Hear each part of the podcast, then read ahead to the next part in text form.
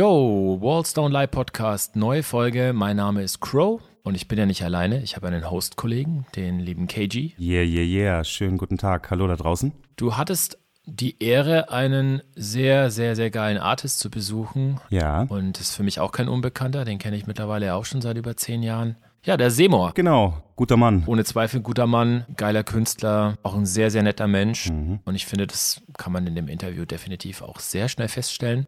Ich würde vorschlagen, wir hören mal rein und dann habe ich die eine oder andere Frage noch an dich. Alles klar, legen wir mal los. Abfahrt. Let's go. Ich sitze hier in Köln in einer alten Farbenfabrik im Atelier von Seymour the Mad One. Hallo. Hey, hi, grüß dich. Willkommen. ja, danke schön. Freut uns sehr, dass du uns hier eingeladen hast und bei unserem kleinen Podcast zu Gast bist. Vielleicht stellst du dich den Leuten einfach mal kurz vor und erzählst mal, wo wir hier genau sind, was du hier so machst. Ja, mein Name ist äh, Seymour, Seymour the Mad One, kennen mich vielleicht viele darunter, im wunderschönen Köln-Mühlheim, wie du eben schon sagtest, in einer alten Farbenfabrik. Genau, ich habe das Glück gehabt, damals ähm, hier in der alten Farbenfabrik Lindgens äh, ein Atelier zu bekommen. Damals noch äh, über Connections durch Thomas Baumgärtel, den Bananensprayer, den bestimmt der ein oder andere auch kennt. Ja. Äh, auch so ein Kölner Urgestein und äh, ja, hatte damals eben, wie gesagt, das Glück, dass ich hier dann mein Atelier dann einrichten konnte und so, was natürlich in Köln sind Ateliers einfach Mangelware. Ja, da kann ich ein Lied von singen. Mhm. Ja, du hast es gerade schon gesagt, Seymour the Mad One wäre direkt meine erste Frage. Wie kam es zu dem Zusatz? zu dem Zusatz kam es eigentlich, vielleicht kennen kennen die ein oder anderen den Mace, äh, der Tätowierer mhm. und auch Graffiti-Sprüher von dem Tattoo-Studio Santa Sangre ähm, hier aus Köln. Und äh, Mace und ich kennen uns halt schon echt ewig und er war auch immer so mein Mentor früher. Und der hat dann quasi auf meine Wade einen Schädel mal tätowiert. Das war sein fünftes Tattoo. Ähm, freie Hand hat er das einfach gemacht. So viel Vertrauen hatte ich dann zu ihm. Und dann äh, hat er einfach so in so eine Banderole Seymour geschrieben und dann hat er einfach so The Mad One da reingemacht, weil er meinte so, ja, muss man schon ziemlich bescheuert sein irgendwie oder ein bisschen verrückt oder wie auch immer, dass man das halt dann macht. Kenne ich, habe ich auch so ein paar. Du hast das Tattoo noch? Das existiert noch oder wurde es gecovert? Nee, nee, natürlich nicht. Ey, vom, vom Mace doch nicht. Ja, nee, nee. Sehr gut. Ja, ich habe halt immer Bock, irgendwie Blödsinn zu machen, die Leute irgendwie äh, immer eine schöne Stimmung zu haben, egal ob das jetzt irgendwie beim Malen ist oder wenn ich mit Freunden unterwegs bin, so ich mag halt gerne einfach fröhlich sein, lachen. Ich glaube, du hast auch so ein bisschen den Ruf weg, dass du auf jeden Fall ein sehr, sehr sympathischer, lustiger Zeitgenosse bist. Ich hoffe doch. Bevor wir jetzt auf den aktuellen Status quo deines Schaffens eingehen. Lass uns mal so ein bisschen in der Geschichte zurückgehen, mal so zu den Anfängen. Das würde mich erstmal interessieren. Wie ging das alles bei dir los? Die ganz klassische Frage, wann hat alles angefangen? Du bist äh, nicht in Köln geboren, das ist richtig? Genau, nee, ich bin nicht in Köln geboren. Wo bist du aufgewachsen? Ich bin aufgewachsen im Westerwald, also bei Altenkirchen, da unten die Kante. Das ist so nördlichster Zipfel rein in Rheinland-Pfalz. Und äh, so 89, 90 also ich war sieben, genau. Da habe ich eigentlich schon immer so mit Kreide in meinem Zimmer so alles voll gemalt und meine Schwester meinte dann so, ja, pass mal auf, so das, was du machst, ist so, nennt man Graffiti. Ja, und ich meine, mit sieben kann dir natürlich jeder alles erzählen. So, das war ne? deine ältere Schwester. Naja, genau, bisschen, richtig. Die wusste schon, was du da machst mit der Kreide. Ja, also ich habe dann schon Buchstaben gemalt irgendwie, aber natürlich irgendwie pff, überhaupt gar keinen Plan. Und ich bin in so einem kleinen Nest groß geworden, also Graffiti ähm, war überhaupt kein Thema dort. Und naja, dann habe ich den Film Style Wars gesehen und dann ähm, war das wirklich so, es war so eine, so eine ganz schlechte Kopie.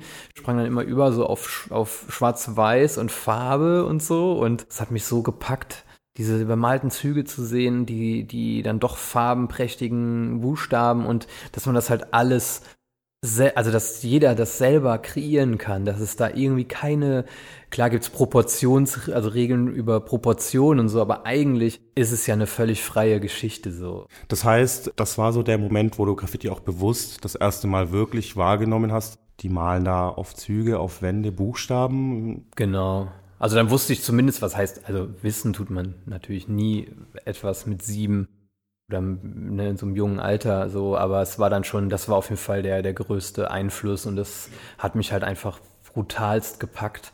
Und dann hatte ich halt ähm, mal hier und da die Möglichkeiten eben, ähm, ja, weil, weil man wusste es auch nicht selber, ne, mal hier und da eine Sprühdose irgendwie zu bekommen, so, und wenn es gerade irgendwie vom, vom, vom Opa war, aus dem, aus dem Schuppen. Ja. Aber habe dann damals so mit meinem ersten Taschengeld so mir dann halt mal eine Sprühdose in so einem Teppichladen gekauft, die war unfassbar teuer.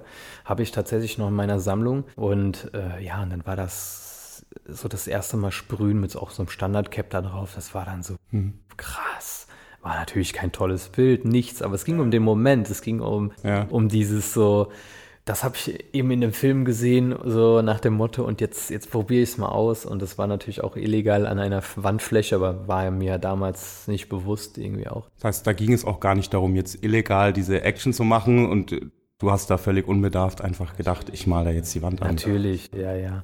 Und dann wurde das äh, stetig mehr. Ne? Also es war dann so, dass ich dann äh, in der Schule so ein paar Sachen machen konnte. Die haben mir dann die Sprühdosen bezahlt und dann habe ich dann mal so zwei, drei Bilder gesprüht in den Flur und das war dann halt auch alles mit Standard-Caps, weil ich wusste es einfach nicht. Ne? Man hatte gar keine Ahnung davon. Du hast gesagt, du warst sieben, wir sind ja ungefähr gleich alt, das heißt, das war so Ende der 80er? Genau, 89. Meine Eltern haben sich recht früh getrennt, wir sind dann weggezogen aus dem Ort und dadurch kam dann mehr auch die Verbindung dann, also dann war ich so acht, neun, zehn, so da kam dann mehr die Verbindung nach Köln, weil meine Mutter in Köln gearbeitet hat.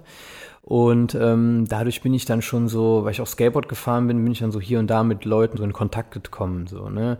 Irgendwie, klar, man war in allem eigentlich ein Toy. Ja. Skaten technisch war das auch unterirdisch. Ja, die Skateboard-Subkultur, ich glaube, das war für viele auch so ein bisschen der, der Einstieg ins, ins Graffiti. Mm. Als du dann nach Köln gezogen bist, war das ja dann auch so wahrscheinlich dein erster näherer Kontakt mit solchen Subkulturen. Genau. Hast du da dann Weggefährten kennengelernt, mit denen es direkt losging? Oder wie war so dieses nach Köln kommen als, als kleiner Junge vom, vom Dorf, sag ich mal? Es war auf jeden Fall flashig. Da gab es ja noch die Domposse so. Also gibt es ja noch so ein bisschen die Jungs, denke ich mal. Hm. Äh, hier und da sieht man sie ja noch, aber es gibt halt nicht mehr so, äh, weil der Spot halt auch einfach leider tot ist. Weltweit hm. war ja der Dom der Anziehungspunkt. Also jetzt nicht nur für den Dom zu sehen, sondern als Skate-Spot ja einfach. Ja. Der Spot so. Ähm, aber ich habe tatsächlich immer wieder Augen offen gehalten und habe halt viel so gesehen von den Amigos. Also was, was ich immer ziemlich geil fand, war auch Hossa ja. von Amigos, äh, auch diese Moped-Sachen. Ähm, Sofe, klar, irgendwie Sofe hat mich geflasht, aber weil es halt auch so dieses Lesbare war, dieses Blockige, ne? so ein bisschen zu strong-mäßig, dickblockig und voll erkennbar sofort. Jederzeit, sofort. Genau, es ist halt einfach so auch unsere unsere Hymne damals so ein bisschen gewesen so und mhm. ähm, das waren alles so irgendwie, ob das die Cover waren von den Platten irgendwie von Too Strong oder von von ich sag mal äh, hier alte Schule oder so, ne, die Einflüsse von Mode 2, also das das hat auf jeden Fall gepusht. Da bist du ja schon sehr früh mit mit Star Wars in Berührung gekommen mit sieben und dann klar die ganzen Plattencover, das war natürlich direkt in diesem Hip Hop Kontext. Mhm. Gab's abseits von diesem Graffiti Hip Hop jetzt für dich so als Kind andere Sachen, die dich künstlerisch gecatcht haben? Hast du Comics zum Beispiel viel gelesen? War das so ein Thema für dich? Ähm, irgendwie, irgendwie gar nicht. Also ich habe auch irgendwie so alte Spider-Man-Comics äh, gelesen ähm, und so, ne? Also was man dann halt so mit sieben macht. Aber ähm, es war dann irgendwie, der Einfluss kam eigentlich so direkt Vollgas mit Style Wars. Also wirklich so, davor entstand gar kein Einfluss, sondern es war so dieses, ich mal halt mit Kreide an meiner Zimmerwand, was irgendwie völlig normal ist. Und dann zeigt deine Schwester dir diesen Film und du bist auf einmal, wie bei Corona, hahaha, aber bist du auf einmal infiziert so. Und das ist halt so der Virus, der dich einfach, also wenn er dich packt, dann packt er dich auch. Es hat mich total berührt und ich fand, fand, fand's einfach mega geil, dass du da was eigenes kreieren, was eigenes schaffen kannst. Und dann kamen die Einflüsse eigentlich von überall. Also ich mhm. bin schon immer so ein bisschen, vielleicht auch so ein bisschen träumerisch durch die Welt gelaufen irgendwie und so ein bisschen, ja, dann guckst du dir das an und das an und irgendwie, aber später kamen tatsächlich mehr so dann auch durch Maze und äh, Schenk zum Beispiel gab es noch bei mir in der Ecke so Jungs, die dann ähm, schon erstens mal viel älter waren als ich, ja, und die dann schon echt geile Sachen gesprüht haben. Also ich erinnere mich an eine Sache, da war ich, hm, ich bin mir nicht mehr ganz sicher, es muss so bestimmt so 92, 93 gewesen sein. Da bin ich mit dem BMX so in den nächsten Ort gefahren, äh, nach Wissensieg. Da haben die Jungs ein Parkhaus bemalt und äh, mhm. ich weiß noch, das waren so irgendwie acht Kilometer äh, mit so einem kleinen BMX-Rad dann über so eine fucking Schnellstraße. Und dann kam ich da hin und war natürlich mega schüchtern und habe mir halt alles angeguckt, was die halt gemalt haben und habe dann gesehen, dass sie so Caps in Müll geschmissen haben. Ja. Und dann habe ich eh später gewartet und bin dann hin an den Mülleimer und habe dann diese Caps rausgeholt und hab dann bin dann zurück nach Hause und habe die dann so mit Muttis Nagellackentferner komplett gereinigt. Und habe dann und habe dann gemerkt so okay die musst du jetzt auf die Dose packen. Und das war ja ich erinnere mich noch das waren auf jeden Fall ein New Yorker Fat Cap und halt diese Banana Skinnies mhm. ein paar gingen halt nicht mehr und ein paar funktionierten einfach nicht auf der Dose. Ja, ja. ja es war mega spannend also es war einfach total geil. Es war wie so eine, du warst wie so ein Forscher irgendwie. Und das, ich glaube, das ist einfach der Grund auch, warum, warum mich das immer mehr weiter gepusht hat. Also ich habe sehr viel und nach wie vor packe ich sehr viel Herzblut in die Sache. Und äh, ja, will das, ich will nicht, dass das verloren geht irgendwie. Alles klar. Dann hattest du deine ersten Graffiti-Gehversuche in der Kölner Peripherie, dann die ersten Skinnies äh, mit Mamas Nagellack gesäubert. genau. Wie ging das dann so los in Köln? Wann hast du da so deine ersten wirklichen Schritte gemacht?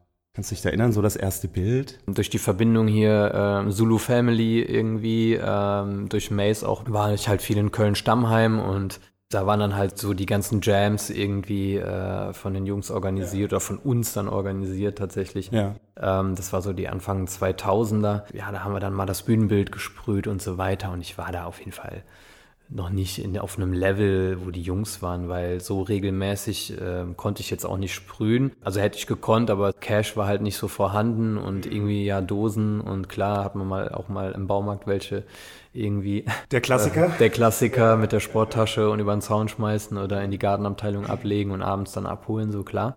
Ich weiß auch noch, ich bin damals ich habe auch 40 Kilometer von Nürnberg weg gewohnt und bin teilweise, ähm, habe mir ein, ein Tagesticket gekauft für 12 Mark, um dann nach, nach Nürnberg zu fahren. Da gab es nämlich die Tough Color, äh, Spara hm. Graffiti-Dose, um da zwei Tough Color zu racken. Ja, ja. Das waren Graffiti-Dosen, dachte ich, damit muss ich doch sauberer malen können. Richtig, ja, das ist die erste Writer-Dose gewesen, so quasi, ne? Vom, ja. äh, vom Ben aus Berlin, ne? Genau. Ja, ja, genau, der Ben. Und ähm, wo waren wir? Bei deinen ersten Graffiti-Gehversuchen in Köln. Was war dann dein erster Name, den du gemalt hast? Ich habe halt verschiedene Sachen ausprobiert. Ne? Also ich habe mal einfach Pen gemalt, dann habe ich auch mal eine Zeit lang ähm, Tumor gemalt. Ja, es gab so einige, einige Sachen. Karl und Heinz habe ich mal eine Zeit lang gemacht. ja, aber es war dann alles so auch später dann, genau. Also ich glaube, bei mir ist äh, tatsächlich in den 90ern äh, habe ich mehr äh, konsumiert und mehr gesketcht. Klar habe ich auch schon Pieces gemacht, aber ähm, ich habe jetzt nicht äh, irgendwie die Mega-Panels gemacht und irgendwie Holcars gemalt. Ja. Das nicht. Also klar äh, habe ich auch irgendwie versucht, natürlich das ein oder andere Dippo mal zu malen, aber zu der Zeit war es sowieso, also es war, Graffiti war für mich wichtig in der Art und Weise, wie ich es konsumiert habe, wie ich es gemacht habe. Aber ähm, in, dem, in dem Zeitraum war halt einfach Family First und ähm, es ja. war, war eine schwierige Zeit. Deswegen mhm. habe ich als Graffiti auch so als Ventil genommen, aber es war jetzt nicht so, dass ich irgendwie mich da so, dass es so hart den Fokus ja. drauf geworfen hat. Jetzt, das muss man natürlich immer wieder dazu sagen, war das eine Zeit lange vom Internet, wo nicht alle Informationen einen Klick weit weg waren, sondern man mhm. wirklich hart suchen und auch kämpfen musste, um da an Infos zu kommen. Genau. Ähm, ich weiß nicht, wie das zu der Zeit damals in Köln war, mit äh, Graffiti-Stores oder ähnlichem, aber wie bist du da an deine Infos gekommen? Also Magazine zum Beispiel, war das ein Thema für dich? Ein Bekannter von mir, der hatte tatsächlich, äh, sein Vater, der war bei der Army stationiert ähm, in Rammstein und der hat halt immer so Schwarz-Weiß-Kopien halt mitgebracht, mhm. ne? Und das war halt so auf jeden Fall ultra flashig. Dann aus Amerika? Da kann ich mich ehrlich gesagt gar nicht mehr dran erinnern. Ich war einfach nur so, oh, da kommt ein Graffiti-Mac irgendwie. Ja. Und ich habe tatsächlich dann ähm, mir mal mein eigenes Graffiti-Mac gemacht. Das war tatsächlich noch in den 90ern, ähm, Ende der 90er. Äh, das irgendwo mitgekriegt, so, ey, Baseline, Killer. Und dann bin ich mit so einem Wochenendticket auch, äh, oder Tremper-Ticket hieß, glaube ich. Wird immer wieder angesprochen, war ganz wichtig wichtig damals für die Szene auch und für die ganze Entwicklung. Unglaublich. Wochenendtickets. Ja, Jeder ja, hat ja, ja, genau. Ja, ja. Und dann bin ich runter in die Schweiz und dann in Basel äh, bin ich dann so ein bisschen die Line abgelaufen und es war so, ich konnte das gar nicht fassen irgendwie. Ich hatte, keine Ahnung, bestimmt 20 Rollen ähm, Fotofilme m, gekauft. Vielleicht auch der ein oder andere ist dann auch mal in der Tasche verschwunden, ich weiß es nicht, aber auf jeden Fall ein paar habe ich gekauft. Und dann ja, habe ich dann wirklich alles abfotografiert. Also ob das jetzt so alte Der-Sachen waren oder Toast oder, also ich äh, krieg's ja gar nicht mehr alle zusammen. Aber es war halt so völlig absurd. Ich bin auch immer nach München gefahren und habe, ich glaube, ich habe kistenweise Fotos von den alten Mhm. Münchner Graffiti-Halls. Ich habe da jedes Wochenende auch 20 Filme leer Ja, geballert. ja. Aber das, dieses Graffiti-Mac, dieses selbst zusammengestellte, das war dann nur für dich. Genau, das war tatsächlich auch irgendwie so ein, so ein einfach so ein kariertes Heft, äh, wo ich die dann einzeln eingeklebt habe und ähm, habe dann einfach so probiert, die Namen drunter zu schreiben. Also ich dachte, ich könnte es lesen, aber da habe ich immer wieder reingeguckt so und ähm, es hat mich halt mega, mega geflasht so. Ich meine, klar, ne, so, so du, du wühlst im Müll und findest die Caps so, ne, du äh, investierst halt super viel, das ist auf jeden Fall komplett eine andere Nummer Ja. als heute. Heute gehst du halt zum Babak in Dedicated Store, hier Grüße raus, ne, mein Lieber. Grüße. Und dann sagst du halt einmal hier bitte eine Tüte buntes gemischt äh, an Caps und dann hast du alles. So, das war halt schon ein bisschen anders. Ich meine, klar, ne, es gab halt den, den True Source, den Das Source, wo äh, ich auch durch den Maze eher so an, an die Connecte kam, hier der Dave und Nabil, die Jungs, die da äh, den damals den Laden gemacht haben. Und klar, es war so der Plattenladen, aber es gab halt Dosen so und es waren auch die Ja. Tough Colors. Und da habe ich dann ab und an, wenn ich mit Mace dann auch mal da war, äh, habe ich mich da ein bisschen da eingedeckt so und das war dann auch so geil. Es gibt da so Caps irgendwie, ne? Und naja, das Taschengeld war halt überschaubar. Ich habe zu der Zeit irgendwie immer mein Geld schon so quasi schon selbst verdient, so überall gearbeitet, wo es ging um das halt alles zu finanzieren und so. Ja. Es- man hat dann drauf geachtet, so, ne? Man hat halt geguckt so und es war dann so, okay, dann kaufst du jetzt noch eine weiß und eine schwarz oder vielleicht nur eine schwarz und noch eine Farbe. Ja, es war alles so heilig, alles war so auf Ressourcen irgendwie. Ja. Man musste das genau einsetzen. Ja, und das war auf jeden Fall der Push dann da. Ne? Und dann auch wie immer wieder natürlich Schallplatten mit Covern, wo du dann immer auch wieder so gesehen hast, so, boah, Ja. krass, das ist alles bunte Sachen.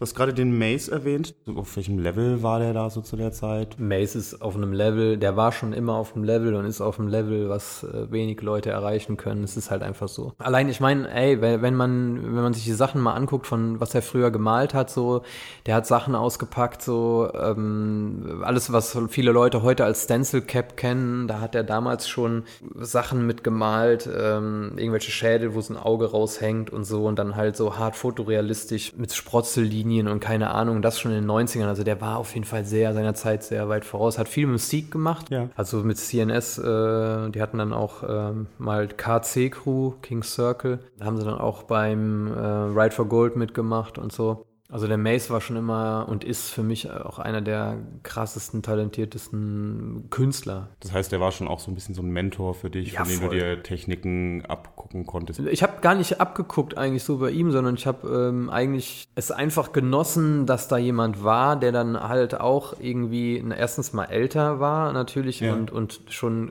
wusste so, wo der Weg hingeht, wo du halt einfach so einen Input kriegst so und das war halt echt geil. Dann immer natürlich auf die Jams so zusammengefahren. Ich kann mich an Touren erinnern, mit dem 15 Stunden von Belgien nach Hause fahren, weil da irgendwo ein Bebop-Battle war, wo dann gemalt wurde oder so irgendwie und das völlig absurd. Das heißt, du warst auch schon sehr früh mit dieser kompletten Hip-Hop-Kultur involviert. Also es ging nicht nur Graffiti, du hast das nicht getrennt jetzt von, von den anderen Elementen, wie man immer so schön sagt, die Four Elements. Du hast das auch wirklich als komplette Kultur direkt wahrgenommen. Ähm, auf jeden Fall irgendwie schon, aber ich habe schon immer gemerkt, dass äh, Graffiti eigentlich immer so ein bisschen stiefmütterlich äh, behandelt wurde. Ja. Und irgendwie war, ist ja Graffiti so das einzige Element, was irgendwie sich auch im Illegalen aufhält. mhm. Ja.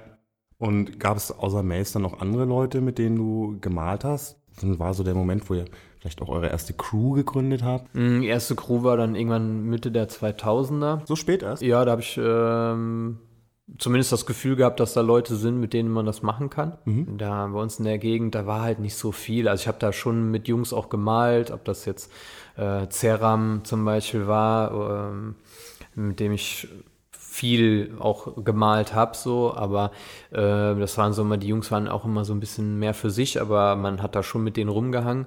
Aber es war nie, es kam nie diese Frage auf, ob man da jetzt eine Crew machen sollte, weil man sich so einfach schon super verstanden hat. So und dann, ja, keine Ahnung. Ja, Graffiti war ja jetzt nicht immer nur Peace, Love and Harmony. Gerade wenn man so noch am Anfang steht, wird man ja oft äh, nicht so für voll genommen.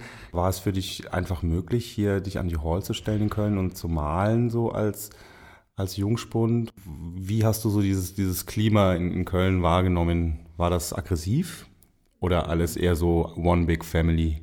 Also an das, was ich mich erinnern kann, war zumindest, also ich habe mein erstes Bild ja irgendwann Anfang 2000 also ich habe schon Ende der 90er in Köln mal ein Bild gemalt an der Hall, klar, aber es war dann so, so das erste mit Jungs dann auch. Äh, ich erinnere mich, dass da äh, Venom aus Aachen dabei war und äh, Tank von CPS und ich glaube der Term war auch noch dabei und äh, da haben wir dann in Braunsfeld gemalt und dann fand ich halt den Flavor da ganz nice, auch so mit den Punks und mit den, also so diese Osterinsel dahinter. Als ich hierher gezogen bin und diese Hall so für mich entdeckt habe, sind mir da schon relativ früh auch deine Styles aufgefallen, mhm. weil du in diesem, wenn man über diese Mauer geklettert ist, in diesem Hinterhof den man jetzt nicht mehr betreten darf, äh, ein, ein Seymour-Ding nach dem anderen hingeballert hast. Und jedes Mal, wenn ich hinkam, zwei Tage später waren da schon wieder drei neue Seymour-Dinger. Mhm. Und wenn es nur irgendein Silber-Ding irgendwo in der Ecke war, und die waren aber alle schon sehr stabil immer, fand ich. Also ich habe, die sind mir direkt aufgefallen damals. Das war so der schöne Spielplatz da hinten auf ja. jeden Fall. Ähm, ich mag schon immer Abrissspots irgendwie, ja. ne? Und äh, mag das dann mit der Umgebung und so. Naja, genau, dann habe ich ja mit den Jungs da eine Wand gemalt und dann bin ich halt öfter dann immer mehr und immer mehr nach Köln und habe dann da halt auch in Braunsfeld gemalt und irgendwann kam dann auch mal so der ein oder andere ähm, Spruch so, so, ja, ey, wir malen jetzt hier deine Bilder platt und äh, ja, ne, das ist so dieses Pussy-Gehabe, so, dann reden die Leute hinter deinem Rücken so, ja, der ist doch nicht mal aus Köln, warum malt der hier? Mhm. Ja, mein Gott, warum malt er hier? Weil er Bock drauf hat, so, ja. wenn, also, ne, so, war, warum, warum darf da niemand malen? Ich habe halt gekroste Bilder weggemalt und bin auch über meine eigenen Sachen sogar drüber gegangen. Wenn das aber halt nicht, wenn da keiner gemalt hat, so, ist ja anders heute ist ja richtig viel los hier in Köln. Ne? Heute sind ja viel, viel mehr Sprüher als früher. So. Früher war das ja so, ne? du bist in eine, in eine Stadt gefahren, du bist in die Hall gegangen, hast dir das Level angeguckt so von der Stadt und das konntest du halt irgendwie an der Hall sehen. So, ne? Also ja. es waren halt echt bunte Burner und dann immer Konzepte und so weiter. Das hat sich mittlerweile geändert, weil ähm, heute wird halt argumentiert, ist halt eine Hall. Naja, das, dem stimme ich halt nur so ein, zum Teil zu, weil wenn du, wenn du dann mit Chrom über eine bunte Wand gehst, ich verstehe sowieso hier und da nicht so ganz, warum man mit Chrom in eine Hall geht, aber ja, mein Gott, es ist, sind halt so viele Kids auch da am Start, die gerne malen wollen, aber dann muss man halt auch dementsprechend, dann halt muss man halt auch wissen. Und ey, kann auch ein geiles Chrombild, kann auch ein buntes Ding wegburnen, wenn der Style geil ist, so keine Absolut. Frage. Und das Geile war dann irgendwie für mich dann irgendwann so, ähm, gibt dann Leute so, die dann gegen dich haten. Ey, in dem Alter raffst du das ja auch noch, je nachdem noch nicht so richtig und versuchst dich zu erklären und so. Irgendwann habe ich aufgehört, mich zu erklären. Und irgendwann habe ich aufgehört, so mich zu rechtfertigen oder sonst was. Und ähm, witzigerweise kommen dann nach gefühlten 20 Jahren dieselben Leute und kriechen dir so rektal dermaßen in den Arsch und wollen auf einmal, das hört sich jetzt gerade vielleicht für die Leute, für Außenstehende sehr von oben herab an, aber es ist halt einfach die Erfahrung, die ich gemacht habe so. Und ich bin schon lange dabei und so. Und ich respektiere jeden so, wie er ist und wie er malt. Und ähm, es gibt bestimmt Leute, die das bestätigen können, aber es gibt auch Leute in Köln so, die haben noch nie ein Wort mit mir gesprochen so und äh, haten mich und so. Ja, keine Ahnung. Dann komm zu mir, red mit mir, dann können wir das klären so. Ich, ne, weil ich finde sowas Bullshit so und ich kann mich da ähm, herzhaft äh, drüber amüsieren. Weil das Ding ist auch, alles was ich mache, mache ich mit Herz und wenn ich irgendwo hinreise und eingeladen werde und dort male, und jemand aber das irgendwie kacke findet, ja mein Gott, ist mir doch scheißegal so. Weil irgendwie denke ich mir dann so, das ist halt dann auch alles Neid so. Irgendwann, wenn du selber stehen bleibst, dann blockier nicht die Leute, die weiterziehen wollen so. Aber ey, daran habe ich mich gewöhnt so. Und ganz ehrlich, durch solche Leute bin ich halt da, wo ich jetzt bin so. Mhm. Weil ich immer gekämpft habe und immer weitergemacht habe so. Und ähm, keine Ahnung, ich gebe Workshops, ne? ich äh, versuche den, den Leuten genau oder den Kids genau das mitzugeben, dass sie halt verstehen, so, ey, wenn mach das mit Herz und mach es nicht so als so, ja, ich, ich sprühe jetzt mal gerade so ein bisschen, weil es gerade cool ist oder weil man bei Instagram dann irgendwie 9 Millionen Follower kriegt. So, mhm. ja, super.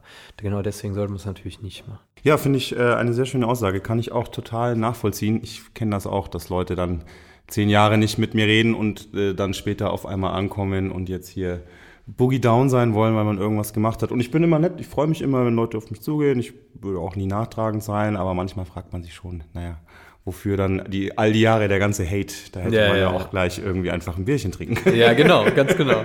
Und das gerade in Köln. Und auf einmal merken die dann doch, dass man sich irgendwie koscher und cool ist. Ja, und das will ich, also, ne, so dass, äh, und dass man mich da halt echt nicht falsch versteht. Hm. Ich finde, Köln ist eine der schönsten und tollsten Städte, yes. ähm, nicht nur Deutschlands, sondern echt irgendwie, also ich war schon echt in vielen Städten. Und klar, es ist, ist Köln meine Heimat und Köln hab ich, war schon gefühlt meine Heimat ähm, und habe ich irgendwie repräsentiert, obwohl ich hier gar nicht gewohnt habe. So. Ja. Und aber Köln war für mich immer so ähm, das, diese, das, so ein Lebensgefühl einfach und es war auf jeden Fall immer wert, ähm, mhm. Köln zu, äh, zu erwähnen. Ich fühle mich hier auch total zu Hause. Ich habe äh, diese rheinländische Mentalität war ein wenig Kulturschock für mich als Franke, äh, wo die Mentalität ja doch ein bisschen distanzierter und reservierter ist so. Aber habe mich da sehr schnell dran gewöhnt, habe das lieben gelernt und so ein urkölscher Opa hat mir mal in einer Eckkneipe erzählt, nach elf Jahren ist man, ist man Kölner, selbst aus Bayern. Sehr geil. Ja, da ist man, dann ist man ist geheilt. Man, ist man, ja, ist man angekommen und ich bin auch jetzt, ich sehe mich auch als Kölner. Ja, wir haben ja jetzt gerade so über die Zeit geredet, Anfang der 2000er, da hast du ja schon Seymour gemalt. Genau. Kannst du dich noch an dein erstes Seymour-Piece erinnern? Wie kam dieser Name? Also ich bin in erster Linie auf Seymour gekommen, weil ich natürlich äh, Simpsons-Fan bin und wegen Seymour Skinner. Ah, daher da kommt das. Da kam das natürlich her und das ist dann nachher eben dieses Seymour war ja eher die Be die, wie ich die Betonung gemacht habe. Hast du mal eine Wand mit einem Seymour Skinner Charakter gemalt? Nee, tatsächlich noch nie. Und das muss ich jetzt mal langsam mal. Ich habe ich hab gerade im Moment, äh, habe ich mal so zwei äh, Wände gemacht, die, wo ich mal ein bisschen so, wieder so ein bisschen Comic-Character-mäßig was einbaue. So. Aber ich mag natürlich lieber Styles malen. Und es gibt ja auch einen The Seymour. Hast du ihn mal getroffen? Für alle, die es nicht wissen da draußen, es gibt in Frankreich einen Writer, The Seymour, mhm. der aber ja, ich würde mal sagen, das ist jetzt nicht das klassische Graffiti. Das sind sehr abstrahierte Figuren. Genau, auch mit Dose und Streichfarbe, aber super cooler Dude. Aber ihr habt euch mal getroffen? Nee, nicht getroffen, aber geschrieben natürlich. Mhm. Und auch mit Seymour ähm, aus New York, der äh, fast nur Throw-Ups macht. Ja. Mit dem auch mal geschrieben und ähm, alles cool. Also das ist halt, äh, das passiert natürlich, ne, dass es Doppelungen gibt. Du hältst den Namen ja auch in Ehren und genau. führst ihn, glaube ich, gut weiter. Jetzt reden wir auch die ganze Zeit über die Halls und Abandoned Places, die ja meistens auch geduldete, nicht Freiflächen sind, aber zumindest ja geduldete Flächen sind. Illegal malen, war das irgendwie ein Thema für dich? War das was, was dich gereizt hat? Oder ging es dir wirklich, denn du hast ja gesagt, auch bei deinem allerersten Bild, dir war nicht mal wirklich bewusst, dass du da was Verbotenes tust. Es ging wirklich um diesen Akt des, ich mal da jetzt. Komme, was wolle. Ob das legal oder illegal ist, erstmal völlig egal. Mit sieben abstrahiert man da bestimmt auch ja, noch nicht so krass. Ja. Aber dann so später wird einem ja auch bewusst, dass das auch Konsequenzen nach sich zieht. Mhm. Hatte das noch einen Reiz für dich? Ja, nach wie vor. Also ich finde, wer sagt, äh, nee, mache ich nicht, der leugnet seine Wurzeln. So Graffiti ist ja in der Illegalität irgendwie entstanden. So, also es ist ja nicht entstanden in der Hall of Fame, ganz und gar nicht. Ja. Und ähm, für mich ist einfach äh, Graffiti ist für mich immer noch das Illegale auch, ne? Und ich äh, liebe es einfach, gerade auch hier in Köln, irgendwie einfach das, das Leben zu sehen. Und für mich ist das, bedeutet das Leben, Tags an Wänden, äh, Throw-ups, äh, Pieces in den Straßen, auf Zügen. Das, das ist für mich Leben. So ein Außenstehender äh, versteht das natürlich nicht, aber es ist für mich ist das genau das. Und natürlich, äh, ja, ich bin immer noch, finde den Reiz immer noch sehr schön und sehr angenehm. Ja. Mhm. Jetzt hast du auch die ganzen Jams erwähnt, mit denen du, zu denen du mit dem mit dem Maze immer gefahren bist, mhm. äh, mit dem Wochenendticket, 13 Stunden bis nach Belgien, um irgendwelche B-Boys zu sehen. War das was, was du regelmäßig gemacht hast? Also du bist ja auch in meinem Alter. Ich glaube, wir haben noch so die letzten Jams noch mitbekommen, als das dann gerade so abgeebbt ist. War bei dir wahrscheinlich ähnlich wie bei mir. Mhm. Ich hatte das Glück, da noch so ein paar krasse Jams noch äh, zu besuchen. Aber leider nur noch so die letzte Welle und so das Abebben mitbekommen. Also diese Hochzeit der, der Hip-Hop-Jams, mm. die habe ich leider so ein bisschen verpasst. Da bin ich auch dann leider raus. So, ähm, wir haben schon unsere kleinen so Jams, die, die Zulu Family Jams dann in, in in Stammheim so, ne, die auch sehr so äh, independent, ne, waren. Aber ich muss halt einfach sagen, Mace war einfach jemand, der super connected war. Der hat damals schon mit Tony L und Torch war der schon so mhm. vernetzt hier, äh, mit Scope, Defcon, äh, also äh, halt so LSD, LSD Proton, Collude, ähm, ja, und Mace war durch, dadurch, dass es so gut vernetzt war, ähm, war das auch einfach easy, ja, sich da dran zu hängen. So, so, ey, hast du Bock, wir fahren nach Belgien? So, ja, cool, klar. Ja. Hast du Bock, wir fahren nach Holland, so, aufs Blockjam, da können wir malen, so irgendwie. Es ging dann auch wirklich immer darum, da zu malen, oder? Nee, gar nicht. Belgien war tatsächlich auch oft nur so, ähm, so, so ein paar Stunden Trip, ne, so irgendwie, halt, da war dann zum Beispiel Bambata oder DJ Supreme oder whatever, ähm, um, um halt so diese ganzen Oldschool-Legenden also aus der Bronx irgendwie und, und Queens zu sehen. Und irgendwann kamen dann mehr so Jams dazu, wo man dann auch malen konnte. Also mhm. zum Beispiel äh, Block Jam in Holland. Da haben wir dann viel gemalt. Da bin ich dann auch mit, so ein paar Kölner Jungs hingefahren, mit äh, Siras und äh, Rake zum Beispiel sind wir dahin und haben dann eine große Wand gemalt. Emok war noch dabei.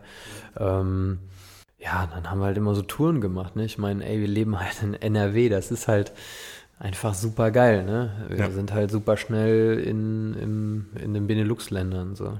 Jetzt warst du ja nicht nur äh, viel auf Jams unterwegs, im kleinen Rahmen, sondern äh, eigentlich hast du ja schon äh, wahrscheinlich mehr als die halbe Welt bereist. Ich glaube, du hast Ausstellungen in New York gemacht, du warst in Buenos Aires mal, in, in Peru habe ich mal gelesen, warst genau. du schon mal. Mhm. Gibt es da irgendwelche ganz besonderen Momente, die dir in Erinnerung geblieben sind? Ja, man muss halt gucken, wie man sich dort bewegt, aber es mhm. ist so, ähm, ich habe noch nie so viel Herzlichkeit auch ähm, entgegengebracht bekommen. So, ne? Also die Menschen sind einfach, die freuen sich. Ich war ja in Indonesien letzten Dezember noch, war jetzt mein zweites Mal Jakarta so auf dem Jam eingeladen da, auf dem Street Dealin und äh, da auch nur geile Leute kennengelernt und ey, wir malen in so einer kleinen Neighborhood, wo die Leute in so 10 Quadratmeter großen Räumen mit 15 Mann schlafen. Mhm.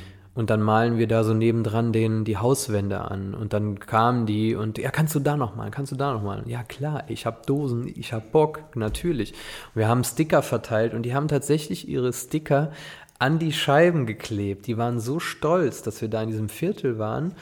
Und wir haben Essen bekommen und es war so, ey, es war so einfach, es war so eine herzliche Art und Weise. Und dann habe ich mir noch so gedacht, ja, ne, eine Couch ist dazu da, um drauf zu sitzen und es hat seinen Nutzen. So, das ist scheißegal, wie die aussieht. Mhm. Hier sind wir sehr so, die Couch muss zum Interieur passen, da muss der Blumentopf noch passen, dann, ne, so. Schlimmste sind die Menschen, die diese Plastikbezüge auf Couch Das ist, was ich bis heute. Das ist so ein Ami-Ding, ja, auf jeden so, Fall. Das ist so ein Ami-Ding in der Tat. Ich habe bei Santu, äh, bei Sandro in, äh, in der Bronx, habe ich äh, auf so einer Plastik-Couch gepennt. Gut, dass du es ansprichst, das wäre meine nächste Frage gewesen. Die Bronx, New York, Geburtsstadt des Hip-Hop, da hast du ja auch schon Spuren hinterlassen. Mhm.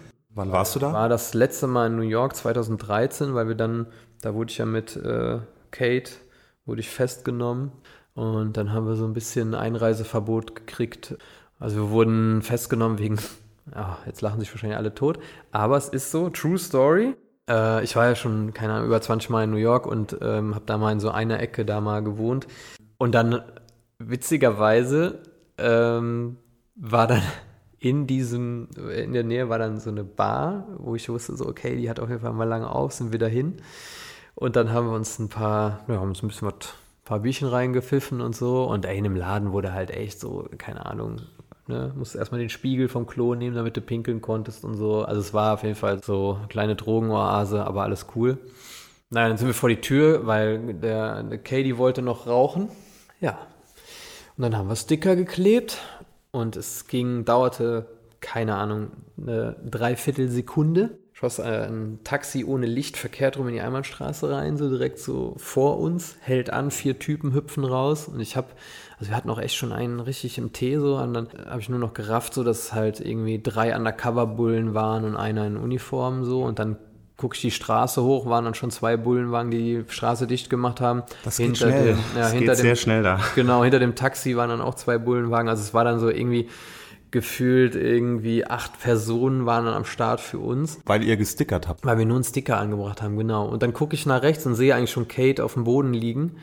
Ähm, das war so unser, wir hatten so einen Trip äh, mit Kate, Onur, West 21, da haben wir an der Five ja. Points noch so eins der letzten Bilder gemalt. Ja, dann haben wir 120 Dollar Strafe und Einreiseverbot für anderthalb Jahre. Ich bin auch bis heute, äh, ist es mir ein Rätsel, warum ich in New York nie verhaftet wurde. ja, du hast es schon angesprochen, vielleicht kurz für alle da draußen, die nicht wissen, wovon wir da reden. Five Points war so die größte Graffiti Hall of Fame in New York, die war in Queens von Jonathan Cohen heißt der Kurator, der Meeres, der hat die gemacht. Ich habe da auch mal gemalt, übrigens genau an, an derselben Stelle wie du bei deinem Bild, habe ich bei meiner Recherche entdeckt. Ach Quatsch, echt? Ja, ja, wirklich genau denselben Spot, also über dem Katie-Style. So, ich hatte ja. auch genau mit so ein paar Schweizern, ich glaube 2009 war ich das letzte Ach, Mal da.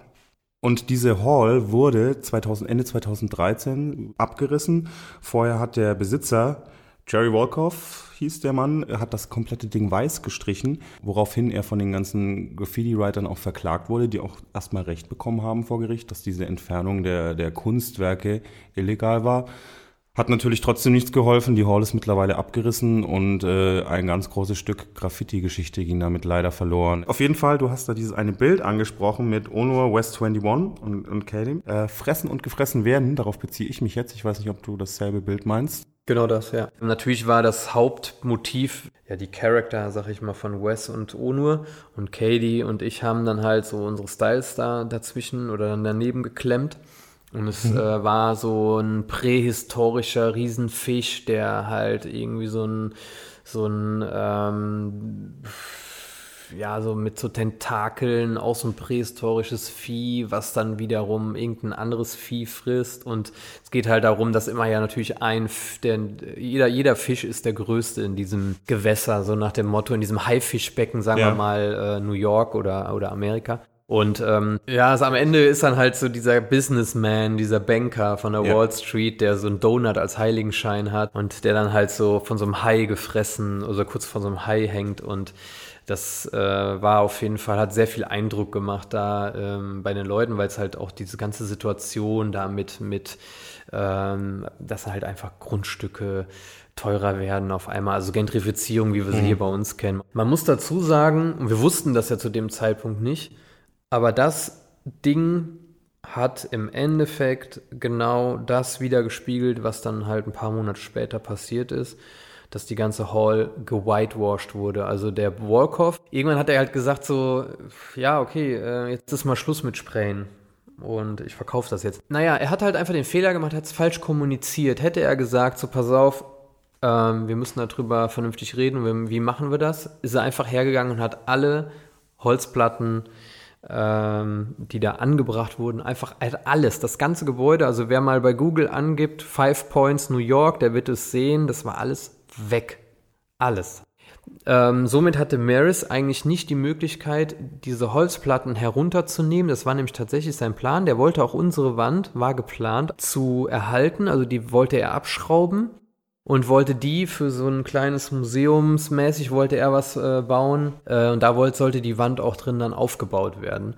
Und dann ist Maris halt in Rechtsstreit gegangen. Und ich war am Anfang noch mit in dem Rechtsstreit drin, ähm, aber ich hätte dann immer nach New York fliegen müssen. Ich meine, das wäre jetzt nicht so dramatisch gewesen, aber ähm, durch diese Einreisegenehmigung war mir das halt auch nicht möglich. Und man muss, musste vor Ort sein. In den USA gibt es ja eben so einen Paragraphen, der ja Künstler ähm, schützt. Und deswegen konnten die halt auch klagen. Also deswegen mhm. konnten die das halt machen. Und haben ja auch Recht bekommen. Haben Recht bekommen, natürlich. Ähm, mega geil. 6,9 Millionen haben sie gekriegt, verteilt auf die ganzen Sprayer. Naja, dumm gelaufen. Dann doch keine 150.000, ne, glaube ich. Aber für jeden 150.000. Egal, ist nur Kohle. Es ist sehr traurig um den Ort.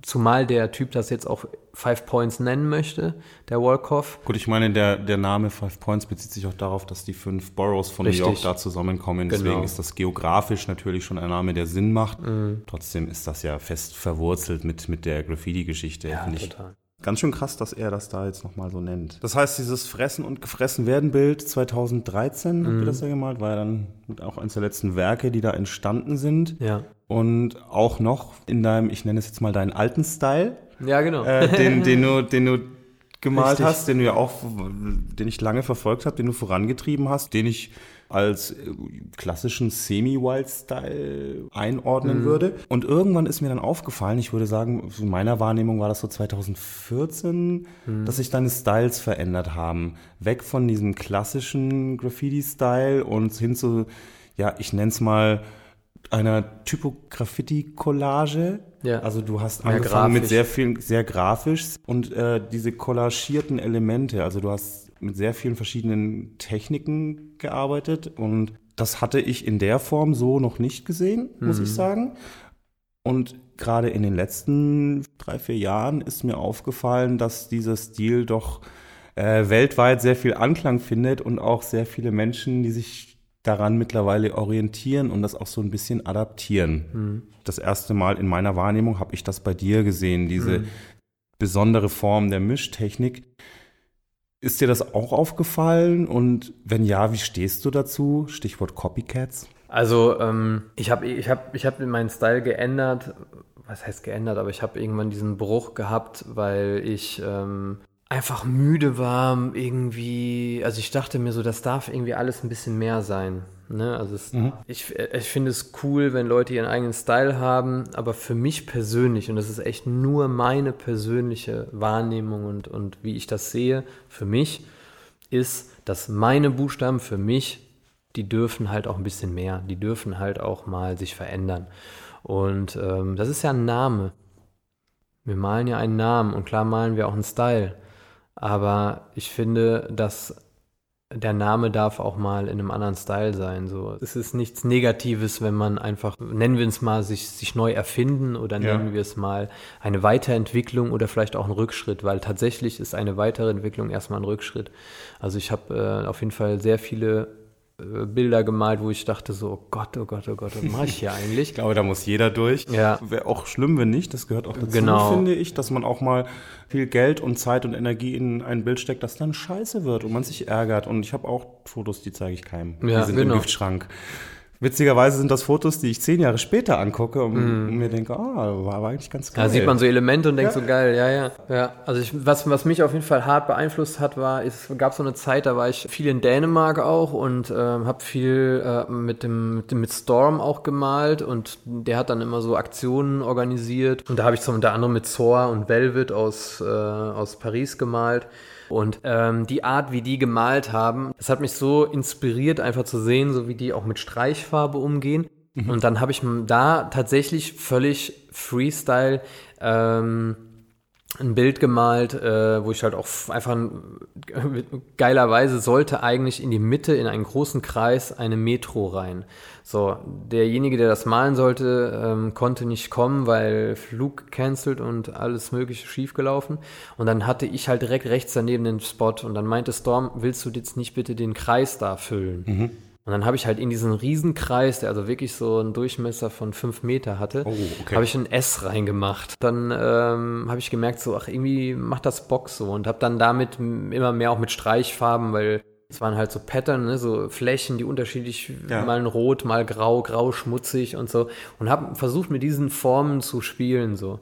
Und das hat mir so einen Bock gemacht, dass ich das einfach dem dann weiter gefolgt bin. Mhm. Witzigerweise, ich bin kein Grafiker. Ich habe keine keine Kunstausbildung keine, oder eine Schule oder studiert. Ich habe nichts studiert, gar nichts. So, ähm, ich bin halt Handwerker, Autodidakt und wenn ich Dinge sehe, die, also gerade aus so einem grafischen Bereich, die mich irgendwie inspirieren, dann nutze ich das und ähm, lasse es, füge es neu ein und so weiter. Und so kam dann immer mehr peu à peu der Schritt auch, dass ich da mal so kleine Throw-Ups mit eingebaut habe oder äh, Doppelung der Letters und so. Aber dieses 5 Meter S im Kreis, das war der Startschuss, sag Das war mal, mehr oder um, weniger der Startschuss, Um genau. diese neue Style-Philosophie ja. zu ich entwickeln glaub, war, und auszuleben. Ja, ich meine, das wäre auch 2014, wenn nicht sogar 2013 schon gewesen. Oh, siehst du, war ich ja sogar ja, gut, relativ ja, ja, richtig in der Wahrnehmung. Schön. Genau. Und ähm, genau, das war halt einfach ähm, das sieht man vielleicht auch so ein bisschen, wenn man meine, meine, ähm, meine anderen Arbeiten äh, zum Beispiel verfolgt, die nichts mit Graffiti zu tun haben, aber natürlich mit der Dose sind. So, das ist halt auch alles sehr abstrakt, sehr grafisch und so. Und das fügt sich dann irgendwie an einem Punkt zusammen und ich finde das halt mega spannend. Und ähm, Nimmst du wahr, dass dieser Style, den du mittlerweile malst und ja jetzt auch schon ein gutes Stück äh, perfektioniert hast, dass der so viel Anklang und auch so viel Nachahmer findet?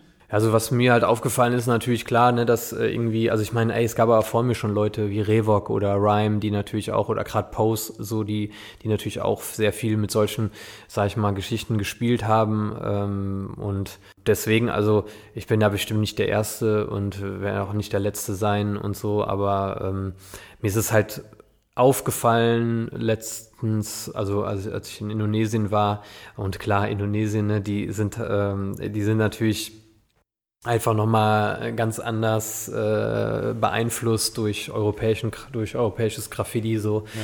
und äh, da hat dann natürlich jeder zweite jeder dritte irgendwie in die Richtung gemalt so mhm. ne? Aber freut dich das oder? Naja gut ne? Also ich habe natürlich auch mit dem einen oder anderen darüber geredet dass ich das vielleicht dann nicht so geil finde wenn man es so eins zu eins kopiert mhm. oder so. Aber generell mittlerweile ist mir das auch egal. Es gibt so es, es mischt sich ja so sehr. Und wie, wie ich ja schon sagte ich bin ja nicht derjenige der das jetzt äh, von der das Rad erfunden hat. So. Und oft sieht das ja auch vielleicht für den für denjenigen, äh der so sehr perfektioniert im Lettering, so Stylewriting ist so, der guckt da drauf und sagt, was ist das denn für eine zusammengewürfelte Scheiße? Genau diese zusammengewürfelte Scheiße ist halt auch irgendwie mein Leben. Und ähm, okay. alles in meinem Leben war immer sehr spontan. Ich mache ja keine Skizzen so, ne? Also ich habe, klar, ich habe mir jetzt mal in der Corona-Zeit irgendwie ein Blackbook gekauft, weil ich nochmal Bock hatte. Aber ich male diese Skizzen halt nicht so. Ich weiß nicht, ob ich dich überhaupt schon mal mit einem Sketch habe malen sehen. Vermutlich nicht, aber es ist halt echt so, ich glaube, ich, ich kann mich auch nicht wirklich dran erinnern, weil ich letztes Mal einen Sketch gemalt habe. Ähm, also von einem Sketch auf die Wand. Ich finde, ähm, vielleicht kommt das daher, dass ich halt einfach auch dadurch, dass ich halt viel unterwegs bin und reise, dass ich dann halt einfach, wenn ich dann irgendwo hinkomme, du weißt nie, wie groß die Wand ist, du weißt nicht, wer links oder rechts von dir malt. Dann haut der eine dann noch einen Charakter irgendwie, der so 28 Meter hoch ist und kannst dann einen Buchstaben malen. Aber es ist halt so, ey, wir sind alle irgendwie doch so flexibel und ich finde es immer, also wer, wer das braucht, kann ich das natürlich auch verstehen, dass er seinen Sketch braucht, um sich sicherer zu fühlen. So. Ja. Aber ich finde es halt einfach geil, an eine Wand zu kommen, ein Standard-Cap auf die Dose zu packen und dann schön äh, Linien vorziehen. So, das ist halt einfach geil. Ich glaube, dann das ist auch wieder nur meine Wahrnehmung, dann nimmst du den Flavor auf, du ja, irgendwie agierst du anders, du tauschst dich anders aus mit den Leuten, die drumherum sind. Ja. So, dann lass uns doch mal vom, vom reinen Malen hin zu äh, einem aktuellen Thema kommen. Stichwort Social Media. Welchen Stellenwert hat Social Media für dich und für deine Kunst? Ist das eine wichtige Plattform, die du gerne nutzt? Ist das eher eine Notwendigkeit? Nervt es dich sogar manchmal? Wie stehst du dazu? Ach, das ist von allem so ein bisschen. Also sowohl notwendig, denke ich mal, ähm, als auch nervig, als auch, also es ist ja irgendwie so eine Mischung aus allem.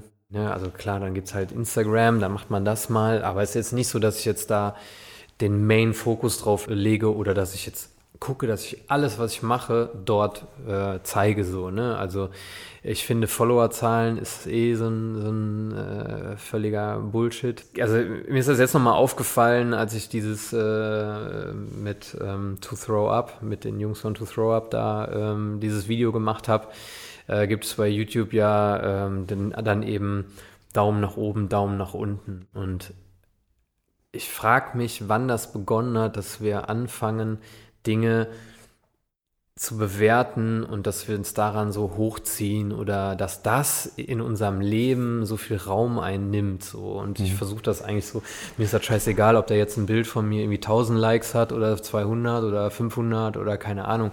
Das ist für mich nichts, wo ich ähm, eine Qualität dran messe. Und das sieht man halt auch gerade bei Instagram, so wenn man mal guckt, ja. so was manche Leute für, für vielleicht ähm, Humpen malen und mhm. dann irgendwie, keine Ahnung, wie viel tausend Likes dafür kriegen, so. Das sagt ja nichts über die Qualität aus, ganz im Gegenteil. Aber dann kriegen solche Leute, kriegen dann halt einen Job von, ey, Firma XY und kriegen dann da Cash mit dann geht es halt nicht mehr um die Qualität des Produktes, sondern es geht um die Reichweite nur mhm. noch so. Und dann denke ich mir so, ja, warum soll ich denn da mitmachen? So. Also das gibt es, man nutzt es, aber mein Fokus ist nicht darauf. Mhm. Ich kenne die Zeit halt vorher. Ja. Ich wollte gerade sagen, es ist natürlich auch eine komplett andere Generation, die da jetzt nachgekommen ist, auch im Graffiti die da mit einem ganz anderen Mindstate rangeht, den äh, leider viele Kids ja haben. Es geht gar nicht mehr um die Qualität, es geht um Reichweite. Es geht darum, möglichst krass aufzufallen, Follower zu generieren. Die Qualität steht da erstmal sehr im Hintergrund. Also wie du schon sagst, ne, da kommen Leute, die malen irgendwelche Humpen und nur weil sie dann irgendwie ein paar tausend Follower haben, kriegen die einen krassen Auftrag, der ganz anderen Leuten viel mehr zugestanden hätte wahrscheinlich.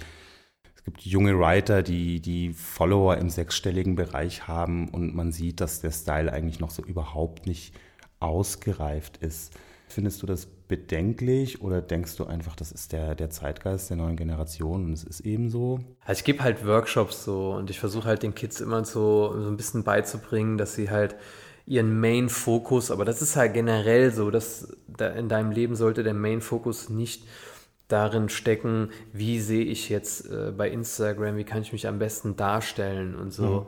Das ist alles oberflächlich und diese ganze Oberflächlichkeit fliegt uns halt irgendwann um die Ohren so. Es gibt halt viel mehr als das. Es gibt so einen tiefen Kern da drin und ähm, ist natürlich auch so, dass Graffiti heute viel kommerzieller ist, als es noch vor, ich sag mal, in den 90ern, vor 20, ja. 30 Jahren, als wir angefangen haben zu malen, war das Raw und Underground, da hast du Graffiti auf, auf Hip-Hop-Plattencovern gesehen, vielleicht mal auf einem Skateboard-Deck, aber in der Form, wie es heute im, im Stadtbild präsent ist, das ist Teil von großflächigen Werbekampagnen. Es ist salonfähig und Mainstream geworden, nicht nur in Ateliers, sondern in der Werbung, in der Produktwerbung und überall. Ja. Glaubst du, Graffiti würde dich heute noch so catchen, wie es das damals getan hat, als es so dieses Untergrund-Subkultur-Ding war? Naja, jede Zeit, in der man aufwächst, hat ja, hat ja seinen Flavor. Ich glaube schon, dass man das schon geil finden würde, vielleicht dann aufgrund von diesen Follower-Geschichten. Vielleicht findet man das deswegen geil und macht es dann. Mhm. Und vielleicht setzt man an auch, ich möchte ja nicht sagen, dass das alle halbherzig machen, das sage ich ja gar nicht, aber es ist halt anders. So, ähm, man, man hat halt früher Graffiti ja schon so für seine Jungs oder für sich selber gemacht. Und wenn ich überlege, wie früher, ähm, wenn ich, also auch heute, ne, also wenn ich male, so, das klar mache ich halt auch irgendwie für mich und für meinen engeren Kreis so und in dem Moment, wo man es dann auf Instagram packt, macht man, also zeigt man das dann in einem größeren Feld äh, und, und ähm, alle erfreuen sich dann vielleicht daran. Aber ich weiß nicht, also heute, ich möchte heute tatsächlich in der Zeit heute nicht aufwachsen wollen. Also das merke ich ja so ein ja. bisschen, wenn ich Workshops gebe und habe dann so ähm, teilweise Kids, ähm, wenn die dich dann fragen, ja, wie lange malst du schon? Und ähm, dann hörst du, dass die irgendwie 2005 geboren sind irgendwie, dann ist das natürlich auch so, wo du denkst, so krass, Mann, ey, 2005 ja. ähm, habe ich schon das und das und das gemacht. Aber ich glaube, ähm, und um das vielleicht mal so abschließend zu sagen, ähm, die haben sehr hohen Druck, die Kids heute. Und mhm. ähm, was, was ich denen versuche auch zu sagen, ist halt, ey, du musst nicht diesem Druck standhalten, sondern dieser Druck ist eigentlich imaginär. Also der ist, das ist, das gibt's ja gar nicht. Das ist ein Druck, den, genau, das ist ja das, was du dir selber machst. In dem Moment, wo du dich dem entziehst, bist du eigentlich eine spannende Person und nicht in dem Moment, wo du mit diesem ganzen Matsch zusammen da ja. mitschwimmst. So. Es ist wichtig, dass sie diesen Weg gehen, dass sie sich präsentieren und keine Ahnung, aber das ist auch wichtig, dass sie verstehen, dass es nicht, mhm. nicht wichtig ist. Das finde ich eine sehr gute Aussage. Ähm, du bist ja auch sehr breit aufgestellt als, als Künstler. Also du machst ja nicht nur diese ganz normale klassische Auftragsmalerei, mhm. die man so kennt. Du machst ja auch eigene Ausstellungen, mhm. äh, machst auch Teambuilding-Maßnahmen, mhm. wie auch Kid Crow, der, der ja, genau. kann sich da auch gut reinfühlen. Ich habe ja auch in meinem Leben schon ein paar Workshops gemacht für, für die Kiddies, wo ich dann der, der große tätowierte Gangster-Coole ja, war, der genau. den Kids gesagt hat, Junge, ihr müsst aber trotzdem eure Schule zu Ende machen. Man hat ja schon einen Impact auf die Kids auch. Mhm. Mir war das auch immer wichtig, so each one teach one. Hat so ein Workshop für dich denselben Stellenwert wie eine Auftragsarbeit? in deinem beruflichen Schaffen. Man ist ja auch nicht nur jemand, der da Graffiti malt, man ist ja auch so ein bisschen Sozialarbeiter. Also mhm. die Kids vertrauen einem da ja Sachen an, die erzählen die ihrem Lehrer nicht. Die Workshops nehme ich auf jeden Fall ernster als, äh, also das heißt jetzt nicht, dass ich irgendwie ähm, eine Auftragsarbeit aus dem Ärmel schüttel, das ja natürlich ja, nicht. Aber ich habe ja, wenn ich an eine Wand komme für einen Auftraggeber, die soll gemalt werden, dann komme ich ähm, mal mit dem Auftraggeber irgendwie in Kontakt und dann bin ich da wieder alleine. Aber wenn ich natürlich mhm. intensiv mit Kindern, Jugendlichen, Erwachsenen, Teambildungsgeschichten arbeite, dann ist das nochmal was ganz was anderes. Und gerade mit Jugendlichen so, und ich weiß ja auch, wie es ist, wenn du nur mal äh, mit deiner großen Schwester bei deiner Mama groß wirst und irgendwie kein Vater da ist und so.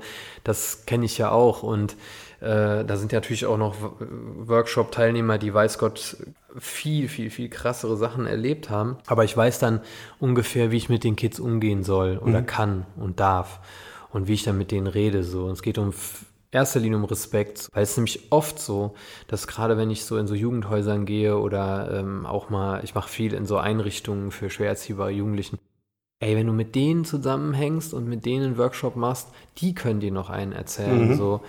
Da muss ich auch ganz oft schlucken und sagen so, ey, am besten machst du nächstes Mal mit mir einen Workshop. Mhm. So. Aber die merken halt einfach, dass ich dann halt irgendwie mit denen auch dieselbe Sprache rede. Ja. Es gibt eine Ebene und fertig so. Es gibt mhm. nie irgendwie, ähm, dass einer sich über den anderen stellt. So. Ja. Graffiti soll in erster Linie für die auch ein kreatives Ventil mhm. sein und dass sie halt einfach wissen so, ey, da ist was, was ich machen kann, wo ich selber Einfluss drauf habe, ähm, wo ich selber was kreieren kann. Also was ich immer so spannend fand, fand ja beim, beim, beim Sprühen so, dass du ja deine eigenen deinen eigenen Einfluss, deine eigenen Kreationen, deinen eigenen Impact schaffst du, packst du in so einen Buchstaben rein. Das macht so viel mit denen. Mhm. Und am Ende vom Tag oder am Ende vom Kurs sind die so stolz, und du siehst das denen auch an und ähm, immer wieder kriege ich natürlich auch tatsächlich bei Instagram, aber von so Kids natürlich noch Nachrichten, so dass sie immer noch dabei sind und das immer noch machen und dann kriegen die von mir auch alle Geil. noch eine Antwort. Schön. Weil ähm, ich bin genau, da komme ich her so. Hm. Ich kriege heute noch Bilder von, von Kids zugeschickt, denen ich vor zehn Jahren den ersten Graffiti-Workshop gegeben habe, die immer ja. noch malen und mir immer noch ihre Fotos ja. schicken. Das freut mich total, Voll. dass ich da irgendwen gecatcht habe und der irgendwas für sich gefunden hat und mitgenommen hat, was ihm so eine äh, Energie gibt, vielleicht auch eine Richtung, ich weiß es nicht, ja. die muss er natürlich selber finden, aber... Ja, man muss sich einfach treu bleiben, so. Ich weiß, wo ich herkomme, so, und viele vergessen das, wo sie herkommen und, ähm, mhm. und ähm, wir haben halt alle mal irgendwie auch mal angefangen, so, das ist jetzt auch so eine, eine, eine Floskel, die wahrscheinlich jeder sagt, aber so ist es ja, ja eben. stimmt ja. ja. Genau, und äh, man darf halt einfach nicht seine Wurzeln vergessen, so, und ähm, ganz ehrlich, ey, wenn einer mal YouTube und Instagram und diesen ganzen Wix abschaltet, dann vergessen viele Kids auch viele Writer wieder. Aber im Endeffekt, so dieser Austausch Face-to-Face -face und so weiter und dass man niemanden mit Respekt behandelt, sowas bleibt hängen. Hm. Und ähm, ich habe schon Workshops in einem Gefängnis gegeben, so im Knast, ne, mit, mit echt krassen Jungs irgendwie, jetzt keine Mörder oder so, aber schon Jungs so, die dir auf jeden Fall richtig das Gesicht auf links ziehen, so. Ich habe mit denen gesprüht und so und habe dann halt auch zu dem, zu dem Einrichtungsleiter gesagt, so, ich werde jetzt eine Sache machen, die wird ihnen nicht gefallen. So, ich werde alle Leinwände auf jeden Fall crossen von denen. Und er dann so, wie jetzt? Und also ich meinte, ja, dann so durchstreichen und so. Ich will halt was auslösen, so. Und er so, ja, okay, alles klar. Und dann haben, waren so vier Typen, fünf Typen, mit denen habe ich dann so Leinwände gemalt und gab so eine Präsentation. Und dann bin ich halt hergegangen und habe Herr einfach mit der Dose so. Das ist auch so ein bisschen wie so eine Teambildungsgeschichte, aber ich wollte was, ich wollte halt echt mal versuchen, so, ne, so eine Reaktion auszulösen. Ja. Und dann habe ich halt echt so diese Dinge, die Pieces, also die Pieces, sag ich mal, schweren Herzens auch, muss ich echt sagen, ausgekrost und die sind komplett ausgeflippt. So, du hast gesehen, denen ist alles aus dem Gesicht gefallen, habe ich gesagt, so, ey, wie fühlt ihr euch denn jetzt so? Und die waren so, Alter, bist du behindert, Mann? Ey, wenn ich hier rauskomme und also es sind da alle möglichen Sprüche geflogen. Wie bist du aus der Nummer wieder raus? Nein, ich habe halt einfach gesagt so, ja, aber guck mal, genauso wie ihr, ihr euch gerade fühlt, so hat sich vielleicht derjenige gefühlt, so der mit euch Stress hatte, warum ihr hier seid jetzt zum Beispiel oder ja, warum ihr vielleicht die Schlägerei hattet oder keine Ahnung. Und die waren dann wirklich so, die waren immer noch sehr aufgebracht, aber halt auf der anderen Seite total so, ja, scheiße, Mann, irgendwie. Und dann habe ich gesagt, ey Jungs, alles cool.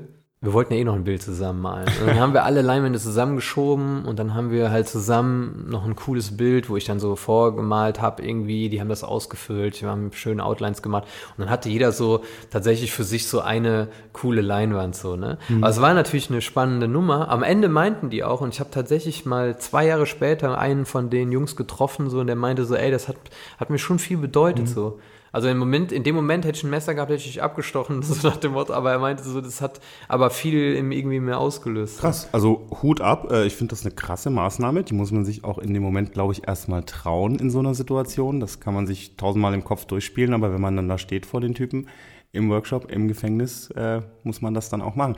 Ich kann mir vorstellen, das hat vielleicht sogar mehr gezogen als drei Stunden beim Psychologen bei irgendeinem. Das, ja, ich hatte auf jeden Fall macht, sehr viel das Angst. Macht was. Ja, das, aber du lebst noch, du bist ja noch hier, ja. keine Stichwunden. Gefahrenzulage. Ja, krass. Finde ich, finde ich sau interessant. Ja, dann kommen wir auch langsam zum Ende. Gibt es noch was, was du den Leuten da draußen sagen möchtest? Any last words? Hey, macht alles mit Herz. Genießt das Malen, das Sprühen so, egal ob legal oder illegal und äh, habt Spaß. Und Prost. Geil. Simon, mein Freund, ich äh, stoße mal an hier mit dem leckeren Kölsch. Mhm, Prost. Mhm.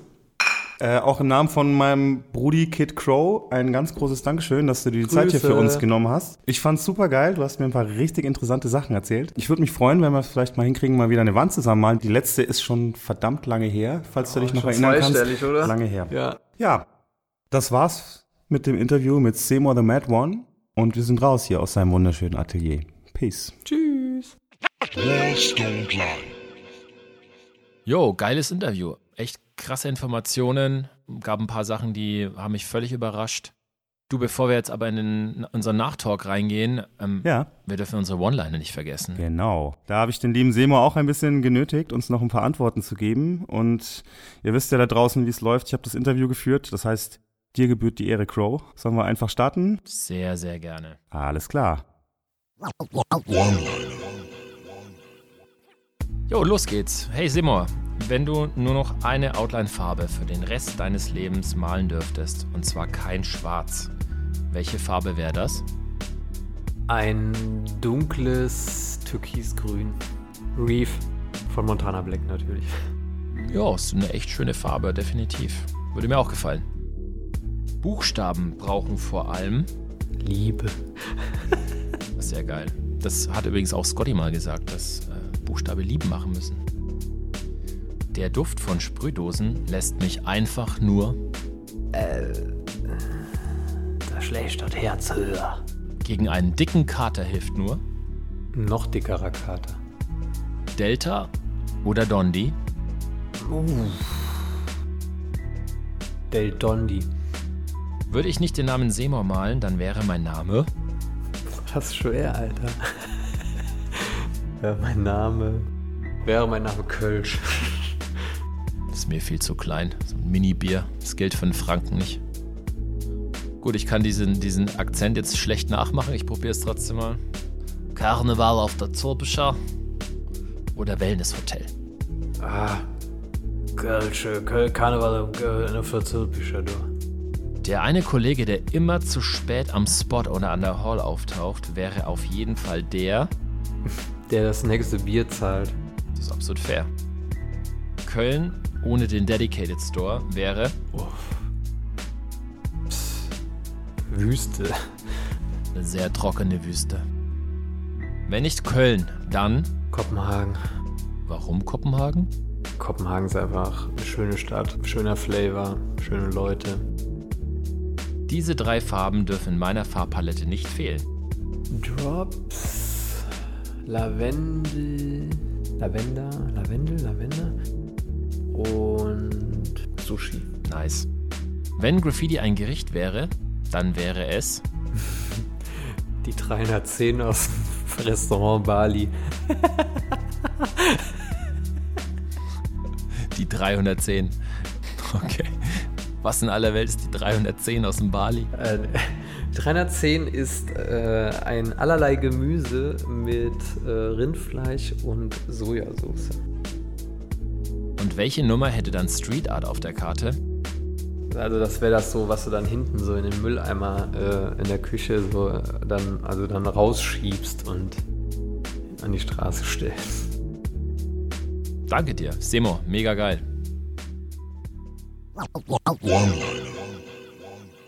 Ja, kann ich mich dem Seymour übrigens nur anschließen. Ist sau lecker da. Ich glaube, wir machen relativ häufig in letzter Zeit Schleichwerbung hier für, für Restaurants. Erst das Burgeramt, jetzt das Bali in Köln. Aber ja, man muss ja auch gut essen. Nur an deinem kölschen Dialekt müssen wir noch mal ein bisschen üben, Crow. Da war ich mal einen Workshop bei dir. Ja, können wir mal machen. Ich habe mein Fränkisch so ein bisschen verloren. Das ist ein bisschen abgedriftet ins Kölsch. Ich habe jetzt auch gelernt, dass du voll zertifizierter Kölner bist. Hat ja irgend so ein Rentner, glaube ich, bescheinigt. Ist das richtig? Genau, nach elf Jahren. logisch. 11.11., die haben es hier irgendwie mit dieser Schnapszahl. Kurz zum Talk. Also meiner Ansicht nach super angenehm.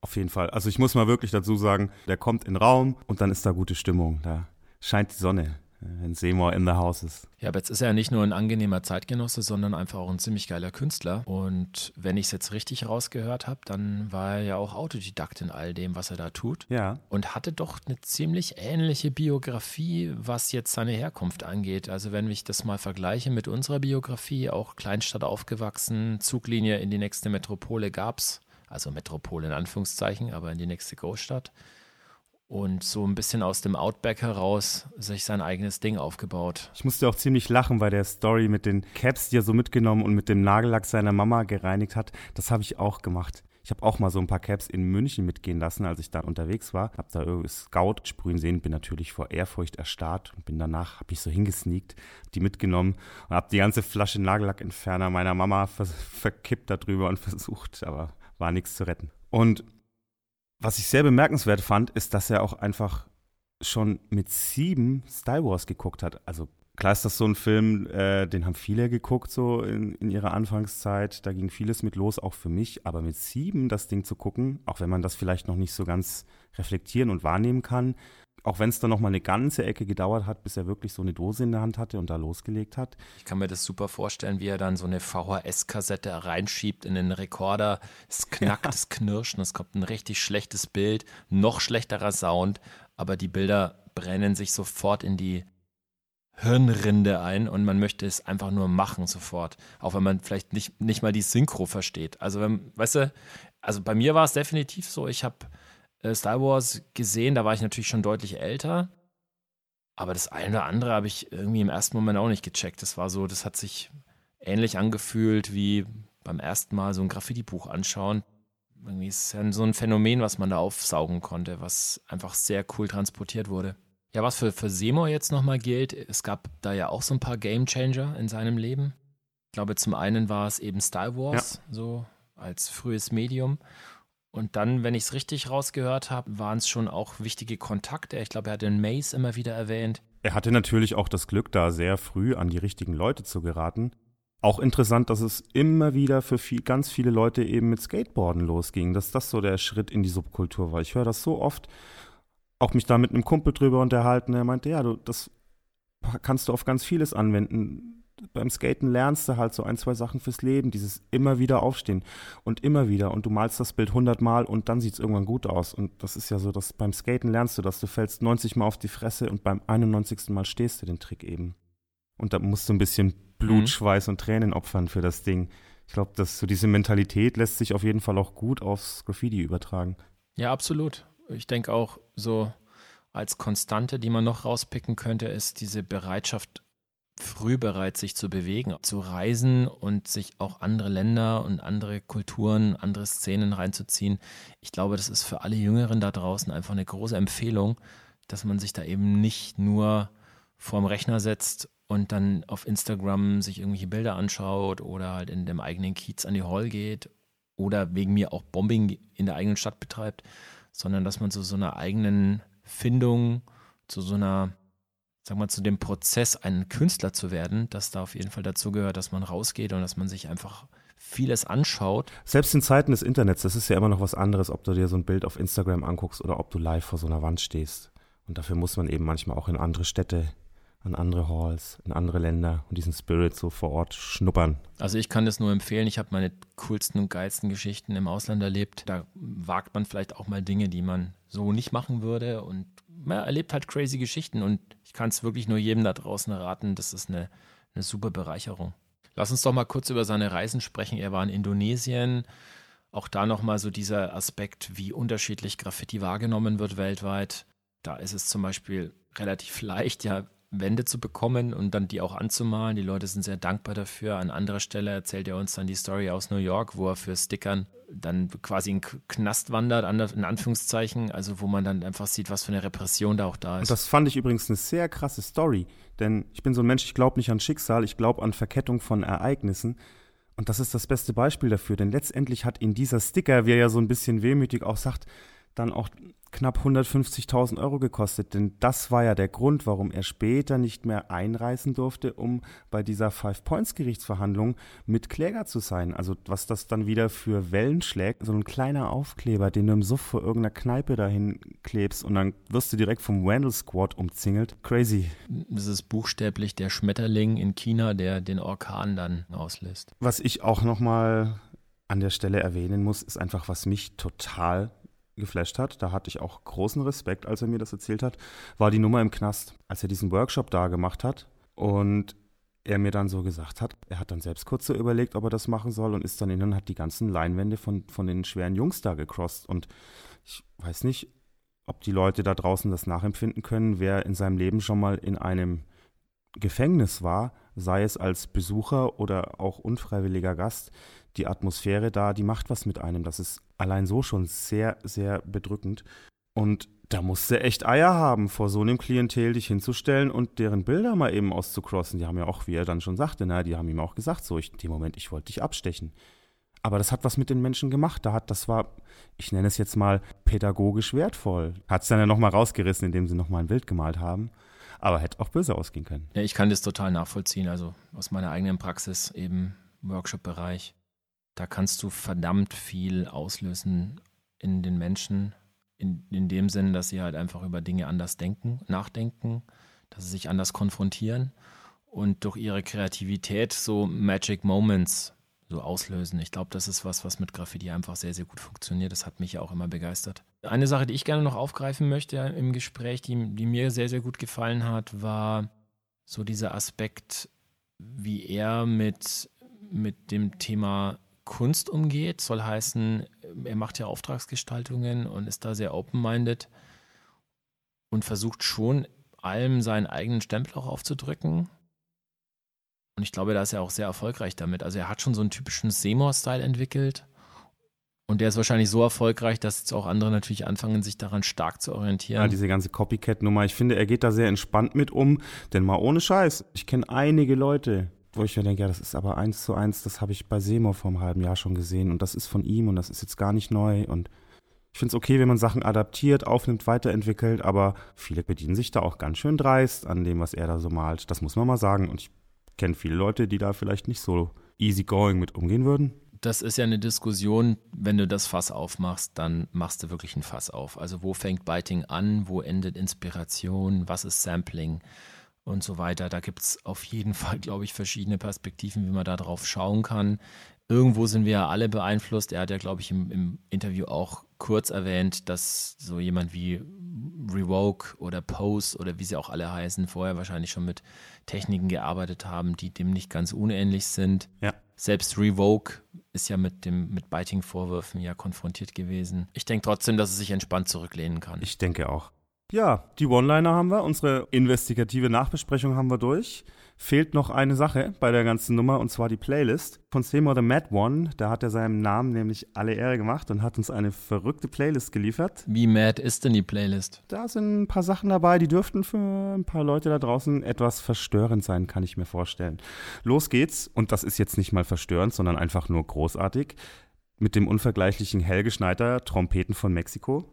Natürlich keine Sorge, Freunde, es ist auch Hip-Hop dabei für die Heads. Und zwar relativ viel deutschsprachiger Hip-Hop. Wir hatten es ja im Interview schon so ein bisschen. Seine Jugendhymnen, Too Strong, Rabenschwarze Nacht, Graffiti Part 1 und 2 sind natürlich dabei. Kölner Oldschool-Rap ist so ein bisschen vertreten mit dem A-Team. Aber nicht nur Oldschool-Kram ist drauf, auch so ein bisschen Kölner Newschool-Rap äh, mit Logatti und Nine. Mittlerweile ja auch wirklich keine Unbekannten mehr in diesem Rap-Game. Mit Dreams von New Ages ist nochmal so ein bisschen musikalischer Balsam für die Seele dabei. Und jetzt kommen wir zum etwas verstörenden Teil. Er hat auch, das war ihm auch noch wichtig, ein zweieinhalb Stunden Live-Set von Takaki Ito draufgepackt. Dem bekannten japanischen Sushi-Meister. Ja, nicht ganz, dem bekannten Techno-Produzenten. Das ist ein zweieinhalb Stunden Live-Set aus dem legendären Berliner Club Bergheim. Und ich könnte mir vorstellen, dass das den einen oder anderen Hip-Hop-Head da draußen jetzt vielleicht etwas verstört. Ich muss sagen, ich habe auch selbst viel Liebe für House und Techno immer schon gehabt. Ich kann damit was anfangen, auch wenn das schon wirklich äh, richtig harte Gangart ist, die er da fährt. Wie jetzt, du hörst Techno. Ich bin entsetzt. Ja, ich war auch schon ein paar Mal im Berghain. Ich kenne den Laden. Dieses Live-Set gibt es natürlich nur in der YouTube-Playlist. Und deswegen eine teilweise verstörende, aber auch wieder beruhigende Playlist, die wahrscheinlich so bunt ist wie seine Fillins. Ich werde sie mir definitiv anhören.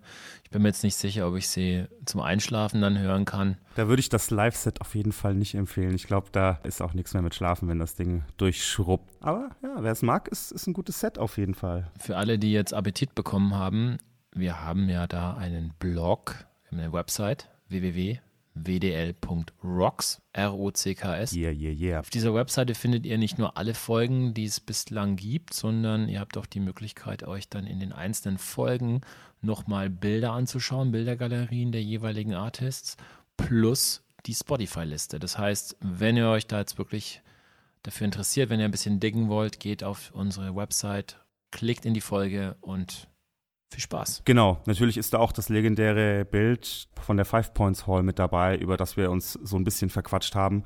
Macht ja keinen Sinn, über so ein Bild zu sprechen, wenn ihr das da nicht sehen könnt. Und auch so ein paar andere geile Bilder hat er uns noch für die Gallery mitgegeben. Deswegen ja, guckt auf den Blog, guckt auf Instagram, besucht uns, gebt uns mal ein bisschen Feedback. Und das war's für heute. Ich habe nichts mehr auf dem Zettel. Wie sieht's bei dir aus, Crow? Ich bin restlos begeistert und bedient. Sehr schön. Dann würde ich sagen, auch hier mache ich mir das zweite Kölsch auf. Du wahrscheinlich dein Seidler.